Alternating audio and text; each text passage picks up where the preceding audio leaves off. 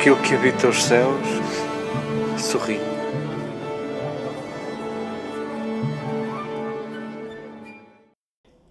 Queridas irmãs, queridos irmãos, queridos amigos,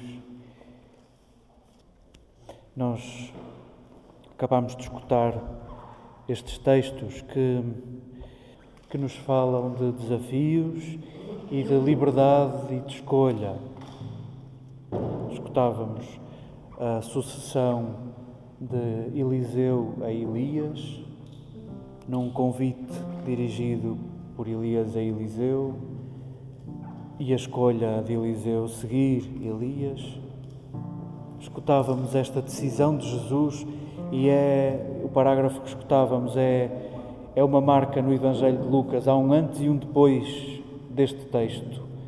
Até então Jesus anda pela Galileia e a partir desta hora decide subir a Jerusalém. E nós que já sabemos o fim da história, imaginamos a decisão que representa para Jesus saber que vai afrontar uma religião pura com uma data de impuros que ele angariou. Nós sabemos o que Jesus sabe, isto não vai correr bem. E saboreamos esta decisão de Jesus escolher que a vida não lhe corresse bem. E, e neste caminho, Jesus acrescenta novidade, vai acrescentando umas coisas uh, nestes diálogos com alguns interlocutores. Nós queremos saborear estas escolhas e esta liberdade inspirados na pena de Paulo. Paulo recorda aos seus leitores: foi para a liberdade que Jesus nos libertou. E nesta redundância, Paulo sublinha a liberdade. Para nós, eh, e com séculos de filosofia à volta deste tema, não pensem que é fácil definir liberdade e eu não vou sequer pretender uma empresa dessas. Eh, para nós, o texto pode ser lido em muitas chaves de leitura. Paulo está a escrever para gente que está a ser uh, perturbada com a presença de cristãos que vêm do judaísmo, que praticam a lei de Moisés e que obrigam os novos, os que chegam de novo à fé cristã, a praticarem as leis de Moisés. 613 preceitos que se devem observar diariamente. É, é algo pesado, não é coisa fácil. Uh, e é, nessa, é no cumprimento desses preceitos que se joga o merecimento da salvação. E Paulo irrita-se com isto. E vamos dizer assim, a fé cristã também se irrita com isto. De uns acharem que merecem a salvação e outros não. De uns se acharem merecedores por serem mais puros do que outros. Uh, Jesus quer partir esta lógica. Paulo irrita-se e que bom se nos irritarmos também. Jesus não é para quem o merece. Jesus não é para quem o merece. A salvação não é para quem a merece. É-nos dado e isso despista-nos. O amor de Deus foi derramado, vertido, transbordado no nosso coração. E não foi por mérito de nenhum de nós. Despista-nos tanta abundância, despista-nos a abundância de Jesus, despista-nos esta desmesura com que Deus nos ama, apesar das minhas vergonhas, com as minhas vergonhas. Sintamos que esta abundância nos põe a mexer. Dai de graça o que de graça recebestes. A mesma desmesura que eu uso convosco, usai-a uns com os outros.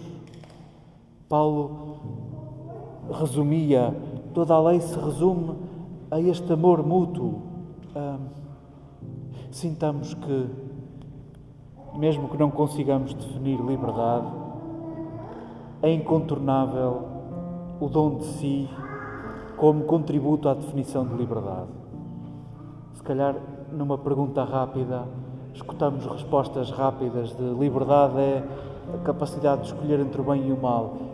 Eu não sei se algum totó que escolha mal, não é? Que escolha o mal, nós nunca escolhemos o mal. Ah, nós escolhemos sempre entre, entre bens ah, e, optamos por aquele que julgamos ser o melhor bem, o maior bem. Ah, talvez numa ou noutra circunstância nos queiramos safar e aquilo que nos afigura bom e, e bem é, também aquilo que nos é mais agradável ou que pode ser mais fácil.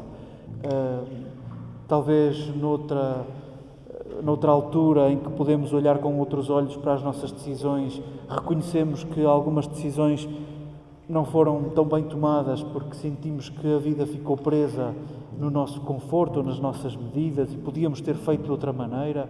A liberdade é sempre a capacidade de escolher o maior dos bens, é sempre a capacidade de escolher ampliar, dar, a capacidade de não prender a própria vida. Queremos, hoje que lembramos Pedro e Paulo, dando-se esta coincidência, dois que também não decidiram prender a própria vida, dois que decidiram que a vida lhes pudesse correr mal pelo dom de si. Queremos lembrá-los, eles são um como nós, Pedro é como nós, Paulo é como nós. Uh, por muito que possamos envergonhar-nos com a nossa vida ao olhar para os quilómetros que Paulo fez, Paulo é tão frágil como tu, caro leitor. Paulo é tão frágil como eu. Pedro é tão incompetente como eu. Pedro sente-se tão incapacitado como cada um de nós. Sintamos que o maior poder reside na nossa fragilidade, na nossa fome e na nossa sede. É isso que nos põe a mexer. É isso que nos inquieta. É isso que nos leva a este êxodo ao encontro do outro. É isso que nos liberta. É isso que nos liberta de nós próprios. Elias desafiou Eliseu, Eliseu escolheu seguir Elias e víamos na primeira leitura uma festa mimosa, uma festa que nos aquece o coração.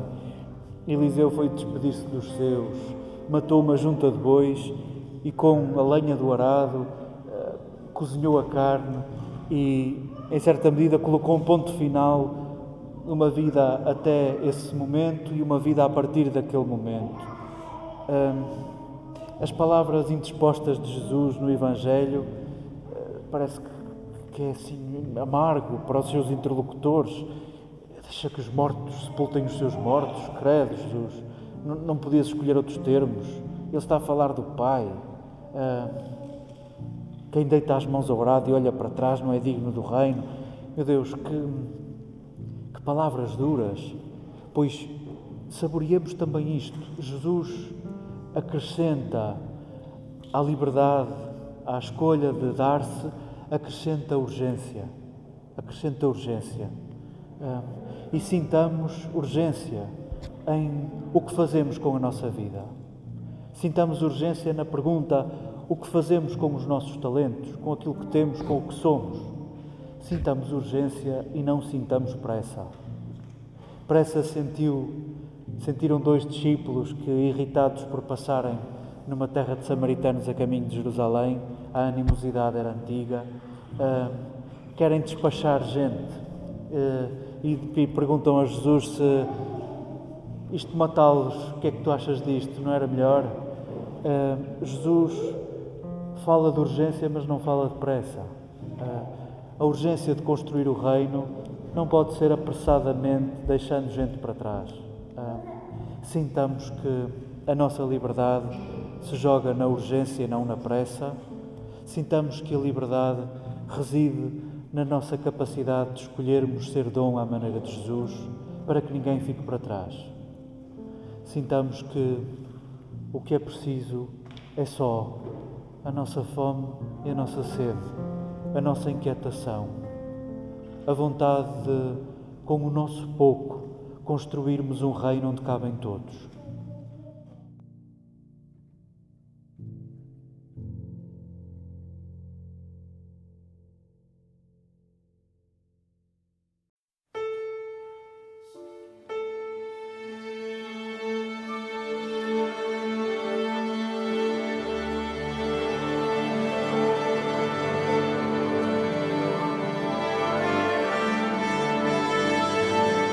Aquilo que habita os céus sorri.